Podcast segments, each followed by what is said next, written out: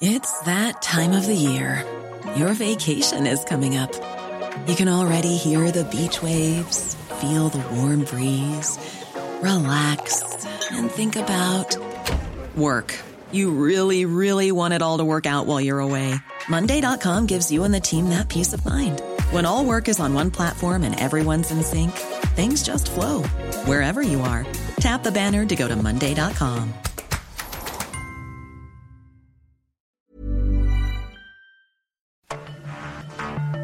Cada noche, los expertos se reúnen para debatir los temas que hacen historia en una mesa de análisis distinta.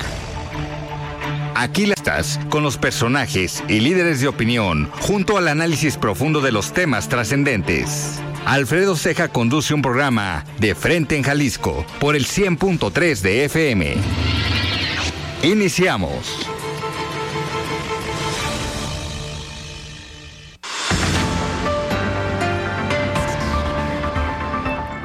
Hola, ¿qué tal? Muy buenas noches. Bienvenidos a una emisión más de De Frente en Jalisco, aquí en Heraldo Radio Jalisco. Hoy miércoles 26 de julio quiero agradecer como todos los días en los controles técnicos a Antonio Luna, en la producción y redacción de este espacio a Ricardo Gómez y recordarles nuestro número de WhatsApp para que se comuniquen con nosotros el 3330 1779 66. El día de hoy vamos a tener aquí en entrevista a Olga Navarro, ella es la nueva presidenta del Instituto de Transparencia aquí en el estado de Jalisco y habitual colaboradora a partir de este lunes eh, pasado aquí en el programa. Como cada miércoles vamos a escuchar el comentario y el análisis de David Gómez Álvarez, él es analista político y también arrancamos los miércoles con el comentario de Paulina Patlán, ella es presidenta del Consejo Coordinador de Jóvenes Empresarios del Estado de Jalisco. Les recordamos que nos pueden escuchar en nuestra página de internet heraldodemexico.com.mx, ahí buscar el apartado radio y encontrarán la emisora de Heraldo Radio Guadalajara. También nos pueden escuchar a través de iHeartRadio en el 100.3 de FM. Les recordamos nuestras redes sociales para que se comuniquen por esta vía. En Twitter me encuentran como arroba Alfredo Ceja R y en Facebook me encuentran como Alfredo Ceja. La voz de los expertos.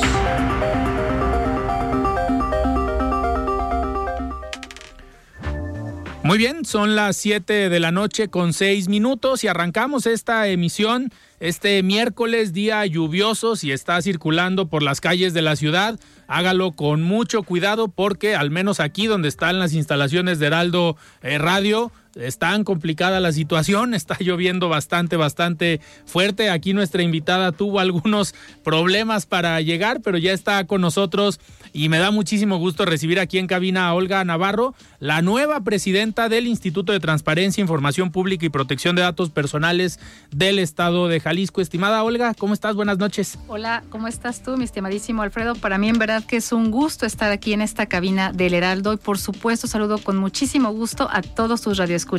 Y efectivamente el clima está loquísimo, lo podemos decir. Gracias a Dios ya unas pocas gotas y ya estoy aquí para ahora sí que lo que tú me quieras preguntar. Muchísimas gracias por el espacio. Perfecto, Olga. Antes de, de, empezar la plática sobre todo este proceso que se llevó a cabo para que llegaras como presidenta del Instituto de Transparencia, vamos a escuchar el análisis y el comentario del día de hoy de David Gómez Álvarez. Estimado David, a quien ya tenemos en la línea. Estimado David, ¿cómo estás? Buenas noches.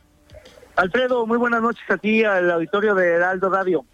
Muchísimas gracias, David.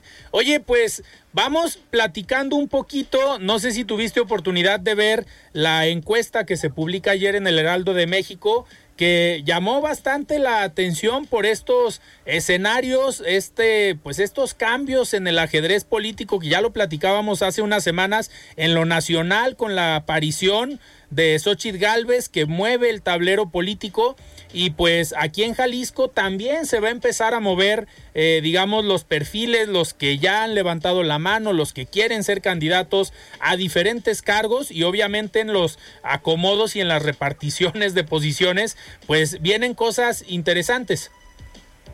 Así es, a ver, yo lo que diría es que hay que leer todas las encuestas, absolutamente todas las encuestas, sin excepción, con toda cautela y precaución. Hay que decirlo con todas sus letras, que la inmensa mayoría de las encuestas, de los estudios de opinión, son comprados, son pagados, son a petición de parte, son por encargo.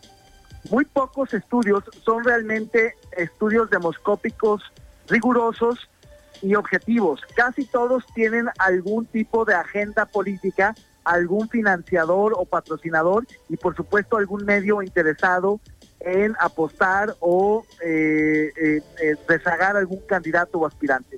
Dicho todo esto, lo que significa estas, lo que significan estas encuestas, Alfredo, son apenas fotografías, no son películas que te puedan dar a conocer una tendencia, son apenas fotografías donde por distintas razones, porque los humores sociales, la opinión pública, las preferencias electorales son volátiles, son cambiantes, son muy dinámicas. Entonces es muy difícil decir que efectivamente tal fulano va arriba y perengano va abajo. Yo no me cuento, yo no me compro mucho ese cuento y sobre todo porque tienen márgenes de error enormes, porque metodológicamente son endebles, porque muy pocos saben de encuestas. Realmente hay una proliferación promiscua de una industria que se dedica a eh, eh, crear eh, encuestadoras de la nada que salen debajo de las piedras con, con membretes y con marcas que no existen, simplemente para confundir a la opinión pública, para golpear o para inflar a un candidato. Yo lo que creo, a partir de muchas encuestas que he analizado, es que en el caso de Jalisco sí hay un empate técnico a nivel de emblema partidista, de partido político, entre Movimiento Ciudadano y Morena. Abajo de ellos dos, que en solamente hablando de emblemas, de siglas partidistas, no de candidatos, no de nombres, solamente como partidos. Abajo de ellos, creo que está ya, eh, eh, eh, viene el, el, obviamente el PAN, luego el PRI y luego hagamos un futuro. En ese orden. Claro, cuando uno le pone nombre y apellido a los distintos emblemas, entonces, en el caso de MC, por ejemplo, sí se va arriba, claramente con Lemus, menos claramente con el resto de aspirantes, que incluye a Clemente Castañeda, al senador, que es el candidato predilecto del gobernador. Pero prácticamente con cualquier rostro, con cualquier nombre, MC, Movimiento Ciudadano, es altamente competitivo. Cuando le pones nombre y apellido a los aspirantes o, o nombres vinculados a Morena, Morena no sube tanto, de hecho en algunos casos hasta baja, es decir, algunos nombres le restan a la marca. Después, en el caso del PAN y el PRI, como no hay liderazgos ni nombres muy visibles, se caen porque son muy desconocidos los eh, priistas o los panistas. Incluso algunos confunden nombres de quienes ya gobernaron o de quienes militan en otro partido político. Y ahí es donde entra el nombre de Kumamoto. las siglas de futuro no representan mucho, pero el nombre de Kumamoto, la marca Kumamoto representa pues eh, el tercer lugar en este estado. Entonces, en realidad lo que vemos es, es una fluctuación bien interesante, donde efectivamente el candidato, o el mejor dicho, el aspirante Pablo Lemos, con el emblema de Movimiento Ciudadano, es sin duda el liderazgo más claro. Y de ahí para abajo vemos distintos acomodos y ubicaciones en el tablero, pero hay que recordar que falta un año bueno, ya poco menos de un año. Pero eso quiere decir que hay muchísimo camino por recorrer y vamos a ver todavía muchos, muchos cambios. Totalmente. Vamos a ver eh, cambios al interior de los partidos, vamos a ver posibles nuevas alianzas. Yo lo preguntaba, lo comentaba ayer con Pedro Kumamoto precisamente sobre esto que dices, David, sobre pues prácticamente el porcentaje mínimo que tiene como partido futuro, pero pues el, el, conocimiento y la aceptación que tiene Pedro Kumamoto, si le da la posibilidad de jugar él, obviamente con un margen complicado, pero también valorando con este porcentaje tan bajo del partido, si vale la pena ya en esta elección donde pueden ir en alianza, pues si estarían abiertos a jugar en algún con algunos otros partidos políticos. Y te respondió que sí, están abiertos a una alianza o van solos. De, respondió que de entrada van solos, pero no descartan la posibilidad de eh, platicar y de estar abiertos a nuevas, eh, pues a nuevos partidos a ver qué podían construir. Digamos, respondió muy políticamente. Claro, yo creo que hagamos, perdón, futuro tiene la posibilidad no solo de refrendar el registro, sino de crecer eh, legislativamente, tener una mayor representación política. Ahora bien, si la elección local, como va a suceder muy probablemente a nivel nacional, se polariza, esa polarización hace que el voto útil se vuelva un triturador de opciones alternativas, de terceras opciones. Y en ese sentido, eh, Kumamoto puede ir a dos dígitos y darle dos o tres diputados a su partido, sacrificándose él mismo, o bien caer a un dígito y lograr la misma número, la misma representación política y tener una eh, eh, candidatura a la gobernatura casi testimonial, marginal. Eso dependerá que tanto se, se, se parte en dos el electorado. Y lo mismo a nivel nacional con el caso del Movimiento Ciudadano. Eh, ese es el gran dilema de, de, Dante Delgado. Ya algunos emesistas, como el Grupo Jalisco, encabezado por el gobernador Alfaro, aunque de manera más tácita que explícita, aunque Clemente dejó abierta claramente la puerta para apoyar al frente o en, o en particular a la candidatura de Xochitl Galvez, en realidad la postura oficial del Movimiento Ciudadano a nivel nacional es ir solo. Sí. Y eso supone un riesgo altísimo. Bien pueden construir una tercera opción que se convierta en fiel de la balanza y que tenga perspectivas muy alentadoras para el 2030, o bien prácticamente perder el registro y quedarse con una votación ahora la actual y por tanto una representación legislativa reducida. Ese es el riesgo de la polarización que vive el país. A mí me, encantaría que hubiera más opciones y que no tuviéramos que echar mano del voto útil. El voto útil es tristemente muy pragmático, pero lo ideal sería que votáramos ideológicamente por la opción que nos convenga, por el programa político que nos interese, por la preferencia electoral que se nos antoje, sin tener miedo que nuestro voto cuente menos o se desperdicie. Ojalá hubiera una mayor representación proporcional en las cámaras o sobre todo en diputados, tanto a nivel nacional como en los congresos estatales, para que pudieran entrar partidos pequeños, pero con programas interesantes que nos representen a quienes no nos identificamos con los grandes bloques.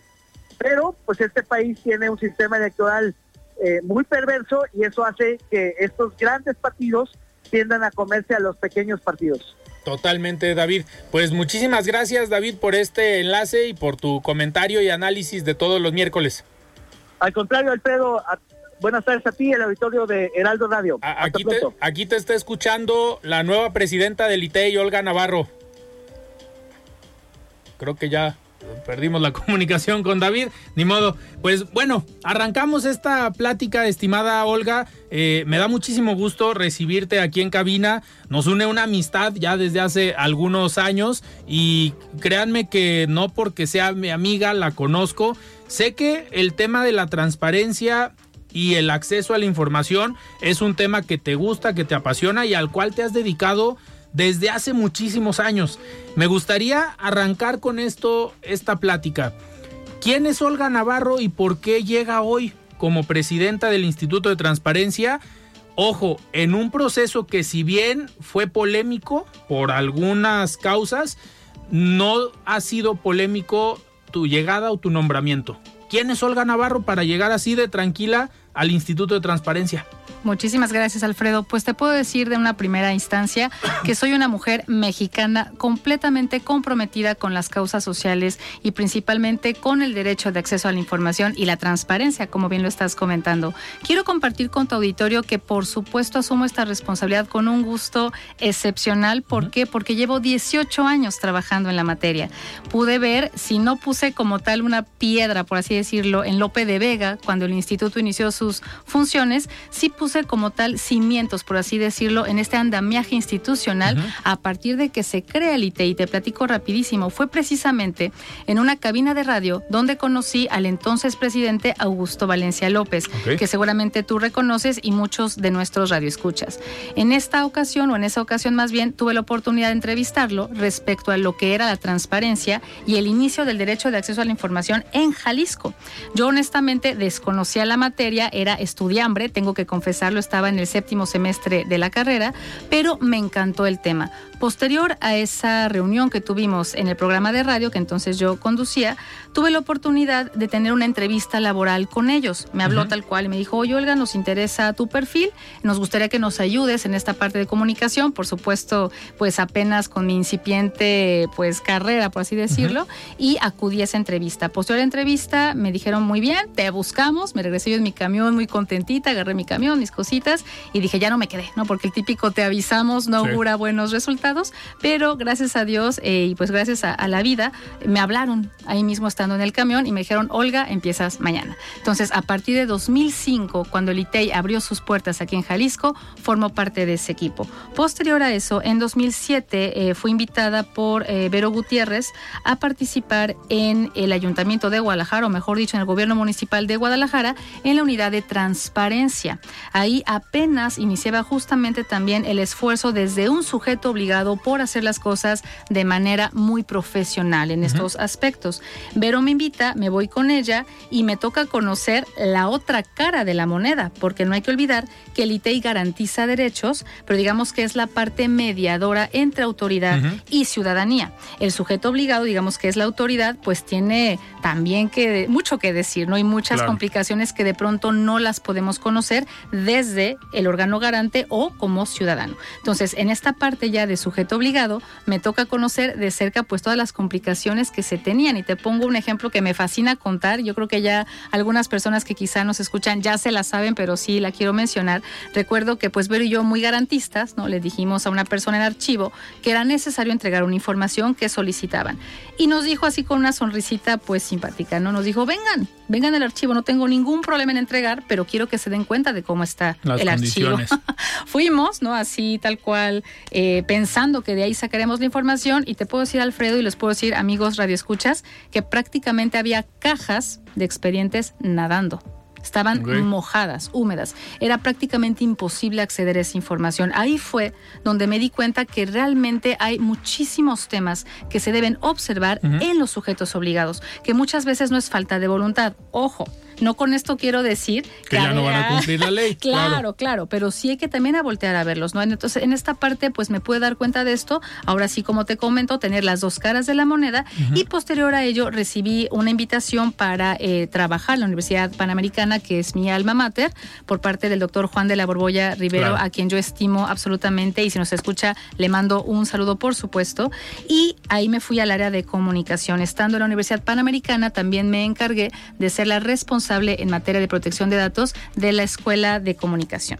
A partir de ahí también, eh, digamos, tuve otra función en la Escuela de Comunicación que fue ser secretaria académica y estando ahí recibí también, ahora al revés, la invitación de irme al ITEI, ahora como directora de vinculación. Desde hace prácticamente cinco años me encuentro o me encontraba hasta el viernes en ese puesto desde donde pude y me encanta promover la cultura de la transparencia y el derecho de acceso a la información, también la protección de datos personales en la ciudad De ahí, Alfredo, mi amor por estas temáticas, realmente estoy convencida.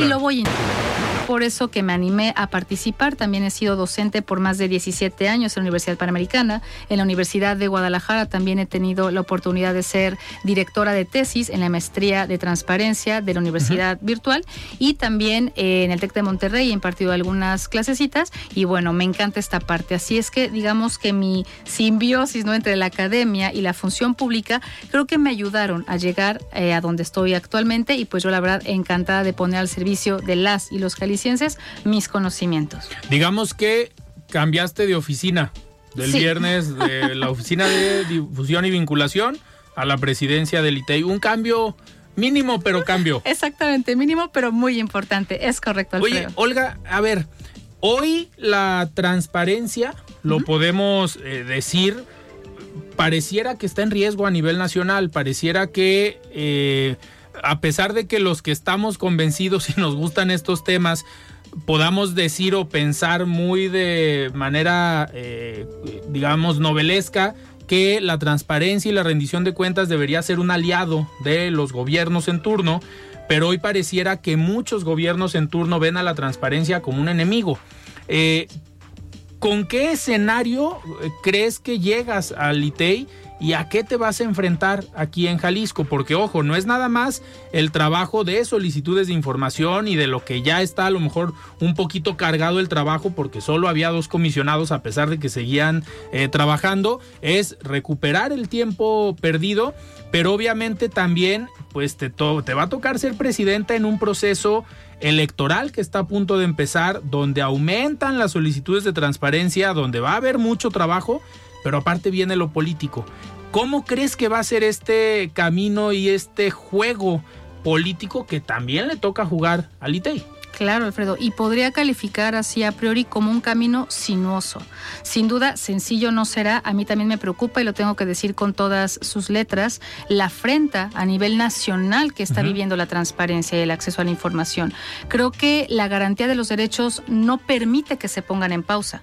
Y es lo que está sucediendo, porque como saben también nuestros radioescuchas, no se está permitiendo que el INAI tal cual resuelva todos los medios de impugnación que tienen ya acumulados. Según las últimas cifras que revisaba, que conocía, son alrededor de 7 mil medios de impugnación. Estamos hablando de quejas ciudadanas por no obtener la información que requieren y que al parecer pues no tiene para cuándo, permíteme la expresión, resolverse. Tú dijiste algo muy importante, ¿no? La transparencia resulta ser incómoda en, ciertas, en ciertos momentos. Aquí valdría la pena hacernos la pregunta, ¿por qué?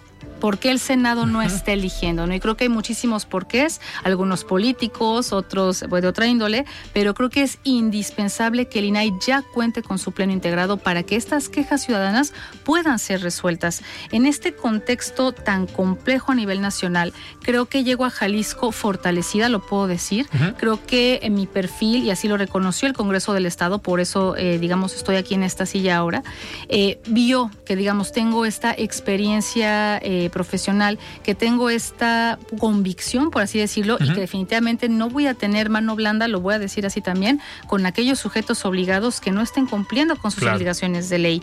Creo que Jalisco siempre ha sido un bastión en estas temáticas. referente. Así es, y tiene que continuar siéndolo. Creo que desde el Ejecutivo aquí en Jalisco, desde el Legislativo e incluso el Judicial, me atrevo a decir, que ven muy bien al ITEI, lo han visto muy bien siempre. Por supuesto, siempre como la autoridad, como el padre regañón, hay que decirlo, pero creo que entienden perfectamente la necesidad de la transparencia en nuestro estado. Y como bien apuntas, Alfredo, vienen tiempos electorales, creo que octubre ya son los es el mes, ¿no? En el que arrancamos prácticamente cara a los comicios de 2024 y deben entender que la transparencia es capitalizable políticamente hablando. Información para las campañas. Por supuesto, y habrá que ver, y ahí sí dejo pues un pendiente, no una sugerencia a nuestros radioescuchas, hay que conocer a los candidatos, hay que exigirles información, hay que ver qué está pasando con sus declaraciones patrimoniales, si de pronto hay enriquecimiento, por así decirlo, de la noche a la mañana o no, hay que ver qué resultados han dando estas personas que se van a postular.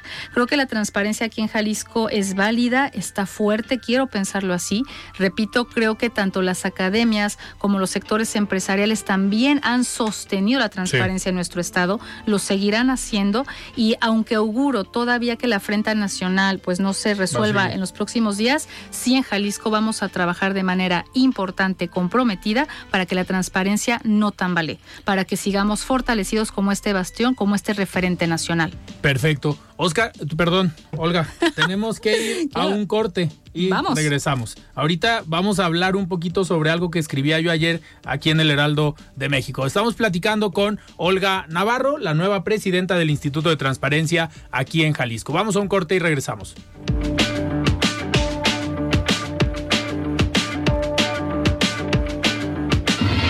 Siga con Alfredo Ceja y su análisis de frente en Jalisco por el Heraldo Radio 100.3. Mesa de análisis de frente en Jalisco con Alfredo Ceja. Continuamos. Muy bien, estamos de regreso aquí en De Frente en Jalisco. Son las 7 de la noche con 30 minutos y estamos platicando con Olga Navarro, presidenta del Instituto de Transparencia, Información Pública y Protección de Datos Personales del Estado de Jalisco, recién llegada a este cargo. Olga, ahorita que lo, te nombran en el Congreso del Estado el viernes de la semana pasada y pues que prácticamente vas arrancando, es tu primer semana, eh, sabíamos que había un proceso complejo, había un litigio, había un tema legal por parte de una de las aspirantes, se logró, digamos, eh, desechar ese tema pero la carga de trabajo que tenían los dos comisionados, Salvador, a quien le mando un saludo, que participó aquí todos los lunes, me envió precisamente el... It's that time of the year. Your vacation is coming up. You can already hear the beach waves, feel the warm breeze, relax and think about work. You really, really want it all to work out while you're away. Monday.com gives you and the team that peace of mind. When all work is on one platform and everyone's in sync, things just flow wherever you are. Tap the banner to go to Monday.com. Many of us have those stubborn pounds that seem impossible to lose, no matter how good we eat or how hard we work out. My solution is PlushCare. PlushCare is a leading telehealth provider with doctors who are there for you day and night to partner with you in your weight loss journey. They can prescribe FDA-approved weight loss medications like Wagovi and Zepbound for those who qualify. Plus, they accept most insurance plans. To get started, visit plushcare.com slash weight loss. That's plushcare.com slash weight loss. Día viernes un mensaje eh, aquí, y que le agradezco, ya le respondí obviamente, de agradecimiento por el espacio, que avisándome que dejaba él el espacio y que obviamente te cedía la, estafeta pero traían mucho trabajo. Salvador eh, como presidente y también el, el comisionado. Eh, Pedro, llegas tú y obviamente traen trabajo rezagado, traen trabajo ahí pendiente que obviamente se van a tener que poner a marchas forzadas a sacar todo lo, lo pendiente. ¿Cómo te recibe el ITEI? ¿A qué pues, llegas y hay mucho trabajo, tienes demasiados asuntos pendientes o cómo, cómo va esta primera semana? Bien, Alfredo, la verdad es que en términos generales va muy bien. Yo sumamente agradecida con el equipo del instituto. Tengo que reconocer, estamos en periodo vacacional, son días inhábiles y no obstante ello me han hablado para decirme, presidenta, estamos contigo, me presento a trabajar. Yo sí les he dicho, ¿saben qué? Aguanten, están justamente en su periodo vacacional. Soy muy respetuosa, Alfredo, de los tiempos personales de mis colaboradores y además sí les he dicho, mejor descansen ahora porque la próxima semana viene mucho viene trabajo. muy pesada. Entonces, entonces, agradezco muchísimo a todo mi equipo del ITEI pues esta disposición, esta pues garantía del trabajo bien hecho y comprometido. Precisamente como comentas, hay un sí claramente un rezago, sobre todo en los expedientes que debemos revisar en los medios de impugnación, pero gracias a Dios sí se ha podido avanzar porque como seguramente tú sabes, Alfredo, durante este impas, durante estos momentos que solamente había dos comisionados en el ITEI, se generó lo que se conoce como una ponencia auxiliar, que de alguna manera, aunque únicamente se proyectaba desde la ponencia del comisionado Salvador y desde el comisionado Pedro, pues esta ponencia de alguna manera también empujaba, claro, algunos expedientes. Te puedo dar una cifra, Alfredo, que es reveladora. Al día de hoy tenemos 6.150 aproximadamente medios de impugnación recibidos en 2023. Que este monto es prácticamente el mismo que hemos recibido como instituto en toda la vida del ITEI. Te estoy hablando en 18 años hemos recibido 6.345 medios de impugnación y en este año 6.150. ¿A qué crees que se deba eso? ¿A la capacidad que tiene ya la gente de acceder a información y de hacer solicitudes? ¿O que viene el proceso electoral? Híjole, creo que es una suma de muchísimos factores, Alfredo. El primero, obviamente, esta transición inesperada, ¿no? Cuando renuncia la comisionada presidenta Cintia Cantero en aquel momento, uh -huh. eh, obviamente, pues cambios para la institución, muchísima inquietud respecto a qué seguiría, cómo vendría, después la incorporación de una nueva comisionada suplente en funciones, que también se uh -huh. agrega al Pleno, la comisionada o excomisionada Natalia Mendoza, y posterior a ello, pues ya toda, obviamente, la dinámica de pedir información información a las autoridades. Yo creo que esta situación del instituto, aunado a lo que está pasando también a nivel nacional, pues generaron mucha inquietud. Eso yo creo que es la inquietud, un primer aspecto. El segundo aspecto, creo que lo hemos hecho bien también como institución, es el formar en la cultura precisamente de la transparencia. Y mucha gente conoce ya estos derechos y los quiere ejercer. Recordemos también que venimos saliendo de un periodo de pandemia. Claro. Entonces, muchísimas personas con ganas de preguntar o de tener más tiempo libre para poder hacerse pues reflexiones interesantes y poderlas plasmar en solicitudes de información. También, por supuesto, respecto al quehacer gubernamental, elevó muchísimo los números en el tema, por ejemplo, de salud, en tiempos de pandemia, de solicitud de información y, por tanto, pues de recursos de revisión de quejas ciudadanas, como te comento. Yo creo que estos aspectos, aunado a lo que estás comentando del tema electoral, es lo que han generado esta cantidad ahora sí, no quiero decir imposible, pero sí ingente de medios de impugnación recibidos aquí en el ITEI. Y sí se espera, por supuesto y naturalmente, un pico importante ahora que empieza el periodo electoral. Claro.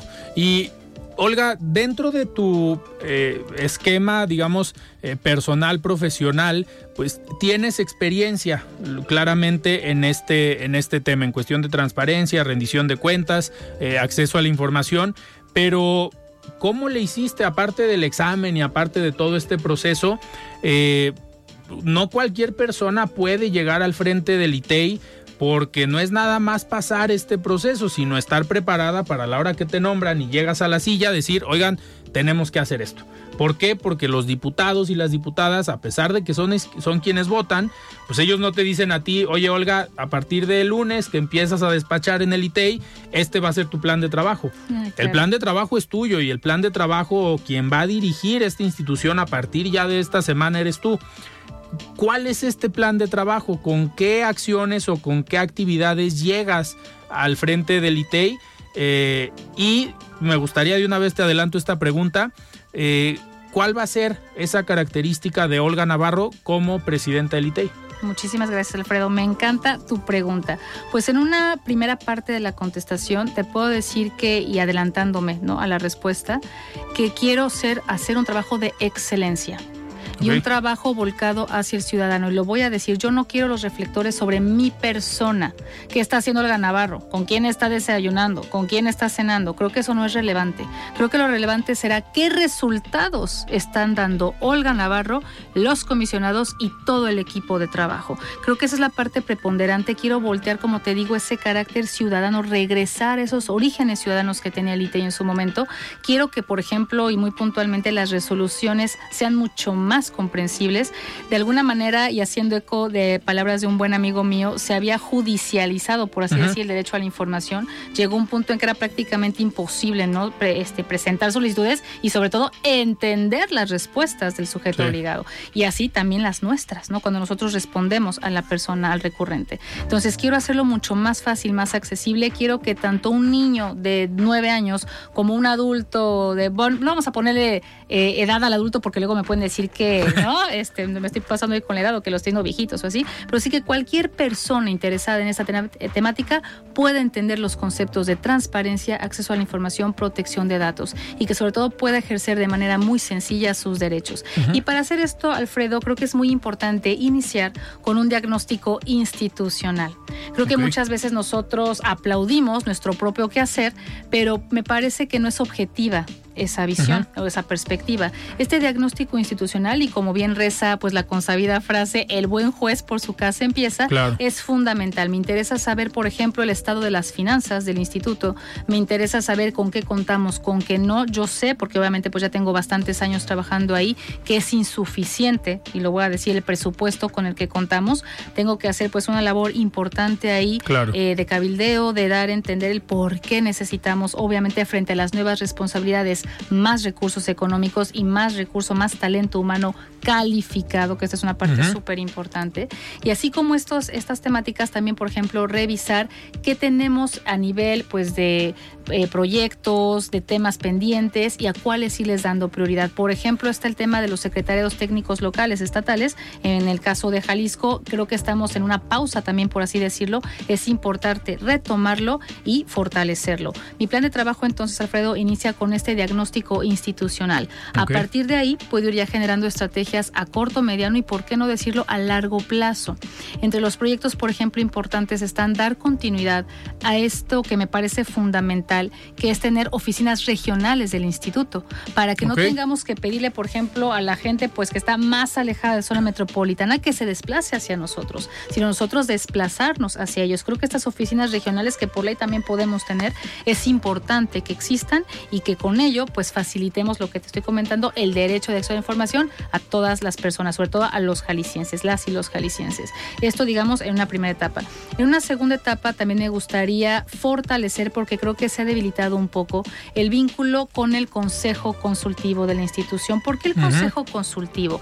No solamente por un tema, digamos, o lo digo así, de reflectores o por decir que estamos trabajando con ellos, no, porque realmente creo que está integrando por personas fundamentales en la vida democrática de Jalisco. Son simplemente las respaldan, son un sustento. Las universidades, las academias, el sector empresarial, los sectores sociales. ahorita andan medio peleados los empresarios. Yo creo que primero van a tener que arreglar ahí sus temas. Hay que hacer un exhorto exactamente, cara, sobre todo los comicios tenemos ahí que pues ser todos muy conscientes, ¿no? De lo que viene, de, todo lo que va a vivir México. Entonces, por supuesto, Alfredo, creo que está mi compromiso hacia el Consejo Consultivo, sumarlos, pedirles que ellos también, por ejemplo, volteen a ver este diagnóstico institucional, que formen parte del mismo. Repito, nosotros podemos decir, estamos perfectamente bien, pero repito, sería una parte poco objetiva. Habrá que ver también ellos qué piensan de nosotros, así como la sociedad en general. Me gustaría preguntarle a los jaliscienses, ¿nos conoces? ¿Sabes qué es el ITEI? Claro. ¿Sabes qué hacemos? ¿Sabes dónde nos encontramos? Todo esto. Me gustaría también tener esas voces, conocerlo y con base en ello otra vez proyectar ciertas eh, propuestas de mejora. Después de esto también tengo pensado, eh, por supuesto, empezar con los retornos ya. Le propondré a mis compañeros comisionados lo mismo que se hizo en su momento cuando llegó eh, la comisionada suplente de funciones, Natalia Mendoza, el que cuando ingresen, obviamente, nuevos expedientes, se generen retornos, por ejemplo, a comisionado le toca uno, al otro comisionado uno, y ahí me tocarían dos, ¿no? Mi ponencia, para poder ir poco a poco paliando ese rezago que tenemos en los expedientes no resueltos. Una parte también fundamental, considero, es la investigación, Alfredo. Hemos dejado de lado, lo tengo que decir, la investigación desde el ITEI en temas coyunturales, en temas de transparencia. Tenemos una publicación muy buena, sin duda que es Caja de Cristal, pero creo que tenemos que ir más allá. Y me encanta, lo tengo que decir, el INAI. Publican y publican y editan y hacen y deshacen. Me encantaría que también el ITEI nos pongamos a publicar de una manera importante. El presupuesto, entiendo, no nos alcanza, pero hay que buscar la forma en que sí podamos generarlo. Obviamente con alianzas interinstitucionales. Claro, y ya hay muchas cuestiones digitales. Excelente, por supuesto, y que puedes descargar, puedes ser contigo y no te cuesta, ¿no? Entonces, esta parte de la investigación también es fundamental. La verificación, por ejemplo, portales de transparencia y sobre todo también el de nosotros, hacerlo referente y voltear a ver finalmente a los grupos vulnerables, Alfredo. Me encantó un proyecto que tenemos ahí en el instituto, todavía no terminado, por así decirlo, pero que está en vías de desarrollo, por decirlo de alguna manera, que es, por ejemplo, generar eh, información en sistema braille y tener formatos en braille para que la gente pueda acceder a la información. Voltear a ver a grupos vulnerables ya se está haciendo muchísimo en la materia, pero creo que tenemos que fortalecer también estas capacidades institucionales cara a lo que necesita la gente. Hay que preguntarles, es lo que yo quiero principalmente, preguntarles y con base en las necesidades de las y los jaliscienses ir trabajando también mi plan de trabajo. Pero en esencia es eso y Alfredo también tener muchísima comunicación con los sujetos obligados, no solamente los de zona metropolitana de Guadalajara sino que realmente yo pueda entender, como te comentaba pues hace unos minutos, qué necesidades hoy por hoy tienen cara a las nuevas responsabilidades, porque ya no es solamente acceso a la información y protección de datos, también es el tema ya de anticorrupción, los temas archivos. claro, y archivos, que son fundamentales. Y ojo, no solamente ya los archivos físicos, sino también los electrónicos. Y aquí voy haciendo un llamado a las autoridades a que por favor vayan organizando sus archivos electrónicos, que son también ya parte de las entregas, recepciones constitucionales que se tendrán que hacer ahora que cambien las administraciones, pues en los órdenes de gobierno que tendrán ya nuevas autoridades. Olga, dentro de esta parte de difusión que hablabas tú, de dar a conocer lo que hace el ITEI, si la gente los conoce, eh, pues obviamente obviamente en una parte entramos los medios de comunicación, entran las redes sociales, que obviamente aquí va a estar el espacio eh, siempre, pero eh, otra parte dentro de la socialización es la capacitación. Eh, y es algo que también ha caracterizado al ITEI desde hace algunos años. Hace, hace algunos años me tocó formar parte de la Junta Académica, del Instituto de Transparencia, pero esta, esta parte de la capacitación no nada más a los funcionarios públicos, sino a la población en general, a quien decide interesarse por estos temas, ¿Lo traes contemplado en tu plan de trabajo? ¿Qué viene para esta parte de la academia que tiene algo que ver con el tema de publicaciones? Claro, y me encanta la pregunta. De hecho, efectivamente, el CECIP, y hago un reconocimiento público ¿no? al centro de estudios que tenemos como instituto, ha hecho un cambio. ¿no? Eh, antes y después del CECIP sí existe un cambio, porque definitivamente la gente ya conoce más. Y como bien comentas, los sujetos obligados están más enterados. No pueden decir que no hay capacitaciones porque sí las hay. Habrá que, por supuesto, generar cada vez más temáticas, facilitarle otra vez, gracias a las nuevas tecnologías, a los municipios más alejados o redes más alejadas, el que puedan participar de ellas.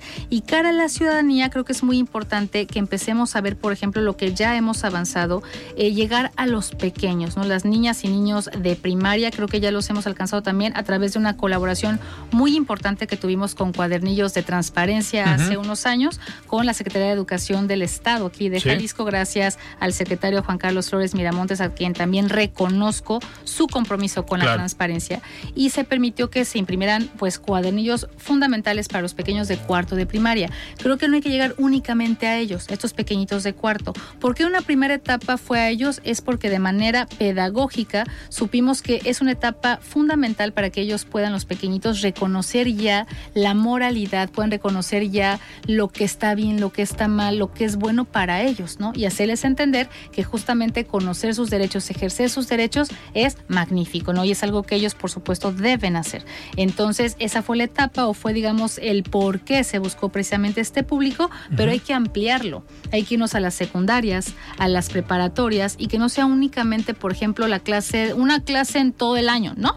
Sino que sea parte ya de la currícula. Creo que a través de la Secretaría de Educación de Jalisco se puede hacer algún proyecto parecido, sí lo traigo en la mente. Y el CECIP también, de hecho, platicábamos el director Manuel Rojas y yo ya hace algunas semanas cuando estábamos platicando sobre el anteproyecto del ITEI que presentamos ahora en agosto, cada uno desde, desde nuestras canchas, desde nuestras direcciones, que es fundamental esto que dices, Alfredo, llegarle a la ciudadanía para que se capaciten, para que sepan cómo acceder a la información, qué esperar de la autoridad y qué hacer, por ejemplo, efectivamente, si no les gusta lo que les contestan. Y no solamente esto, también la protección de datos personales. Pasó mucho en pandemia que nos preguntaban, nos consultaban, ¿qué puedo hacer, por ejemplo, si está mal mi certificado de vacunación? Y entonces ahí entraba la parte de la asesoría. Creo que esta parte de la asesoría y ya a lo mejor no tanto como capacitación, sí tenemos que fortalecerla incluso a nivel de infraestructura, buscar un espacio mucho mejor, lo voy a decir, dentro del ITEI, o por qué no buscar otras instalaciones, lo dejo sobre la mesa, Alfredo, que nos permita asesorar de una manera muchísimo mejor a las personas que buscan o que se acercan a nosotros para conocer precisamente sobre sus derechos. Creo que esta parte también sí está prevista, repito, en coordinación con el CECIP la podemos hacer posible y definitivamente ya en unos cinco años, Alfredo, te voy a pedir a ti y a todos nuestros colegas de los medios de comunicación, pues también nos evalúen, ¿no? A ver qué se consiguió, que no, que recuerden esta entrevista que hoy me haces y también pedirles también a los medios de comunicación que sea, que hagan eco, que hagan eco de todo lo que hacemos como instituto, repito, no solamente por cubrir una nota o por tener la primicia, no, sino por realmente favorecer que las personas, que las y los jaliscienses estén bien informados, que sepan qué hace el ITEI, cómo lo hace el ITEI y que por supuesto también con base en ello puedan tomar decisiones. Y, al final, digo, tú entiendes bien la parte de la comunicación y muchos de los compañeros y amigos periodistas, reporteros, pues es a través de solicitudes de información cómo llevan a cabo parte de su trabajo, investigaciones o el periodismo de investigación, que pues también a los medios de comunicación le conviene tener un instituto de transparencia fuerte que funcione y que dé resultados y que te garantice que vas a poder tener acceso a información, no como lo que está pasando ahorita en el INAI, que lo escribía yo ayer en una columna aquí en el Heraldo eh, de México, ponía a Jalisco como un ejemplo en cuestión del ITEI, que ha sido un referente eh, el ITEI desde sus inicios, y cómo aquí en Jalisco a lo mejor existió un poco la voluntad eh, política para que pudieran sesionar con dos comisionados, a pesar de que no había un tercer comisionado, eh, a diferencia de lo que está pasando por la cuestión política en el Senado de la República y que tienen hoy al INAI pues prácticamente inoperante. Hace algunas semanas aquí en el ITEI platicábamos con una de las comisionadas del INAI y pues nos comentaba eso, que eh, y estaban buscando la forma todavía de ver cómo podían pues sesionar pero pues no dependía eh, al 100% de ellos. Entonces creo que esta comparación que podemos hacer entre Jalisco y el ITEI, que es un referente, y lo que está pasando en el INAI, pues obviamente ojalá y se pueda a nivel nacional mejorar también este, pues este esquema de trabajo. Olga, nos quedan prácticamente eh, tres minutos antes de, despedirnos, pero me gustaría eh, que nos platicaras o que nos dijeras, a ver, el ITEI tú lo conoces desde prácticamente su fundación. ¿Cómo quieres ver al ITEI dentro de cinco años? ¿Qué es lo que dura tu encargo? Hoy lo recibes de una manera y ¿Cómo pretendes entregarlo en cinco años? Lo pretendo entregar, Alfredo, pues muy contenta, con una sonrisa, eh, debido al trabajo bien hecho y como te decía hace un par de minutos, con la excelencia en el trabajo. Voy a dar todo lo que esté en mí para que las personas conozcan verdaderamente al instituto, sepan ejercer sus derechos y nos reconozcan como quien garantiza los mismos, que realmente vean la utilidad del ITE. Y creo que esto que comentas eh, respecto a lo que está pasando al INAI tiene que ver mucho con que a lo mejor no hemos hecho nuestra parte y hay que reconocerlo. Creo que el reconocer también áreas de oportunidad es bueno, ¿no? Para una sana, eh, un sano desempeño institucional. A veces no, el INE no es reconocido, por ejemplo, como el INE, ¿no? Porque traes la credencial del elector, porque luego, luego lo ubicas. El INAI, muchas personas dicen, bueno, ¿y qué hace? ¿No? Y a lo mejor esas fake news que se han soltado por ahí de es un gastazo, ¿no? Versus lo que realmente dan. Creo que esta parte es la que yo quiero dar a conocer, los resultados. Por esto le decía hace ratito, que vea la gente resultados desde el ITEI. ¿Qué resultados? Obviamente la totalidad de los expedientes eh, contestados y sobre todo que la gente se quede tranquila con la respuesta. No con esto quiero decir que todo se resuelva a favor del recurrente o de la persona que se está quejando, porque a veces, eh, muchas veces dicen, no me entregaron la información y el sujeto obligado sí le puso la liga, era cuestión de hacer un clic, ¿no? Y encontraba absolutamente todo. O muchas veces no la pides bien. Exactamente. Entonces, pero que la gente se quede contenta porque entiende lo que hace el ITEI, entiende lo que el ITEI le contesta y sobre todo los sujetos obligados ya hacen parte, así lo veo en cinco años, ¿no? Ya hacen parte verdaderamente de la transparencia. Las UTIs ya están profesionalizadas con gente que realmente conozca la materia. Yo sí quiero exhortar en verdad y por ley la persona que acompaña o que encabeza las debe depender del presidente, por ejemplo, municipal de la autoridad, eh, que tengan eso, perfiles profesionales. Y es lo mismo que yo quiero incluir en el ITEI. Perfiles profesionales que realmente trabajen, que dejen a un lado la grilla, que dejen a un lado cuestiones que no abonan a este desarrollo institucional. Y yo creo que es eso, Alfredo, un ITEI de excelencia, un ITEI consolidado y también haciendo eco de las palabras de nuestro colega Osvaldo Monos que decía, felicidades, el ITEI cumple 18 años, ahora que llegue la adultez.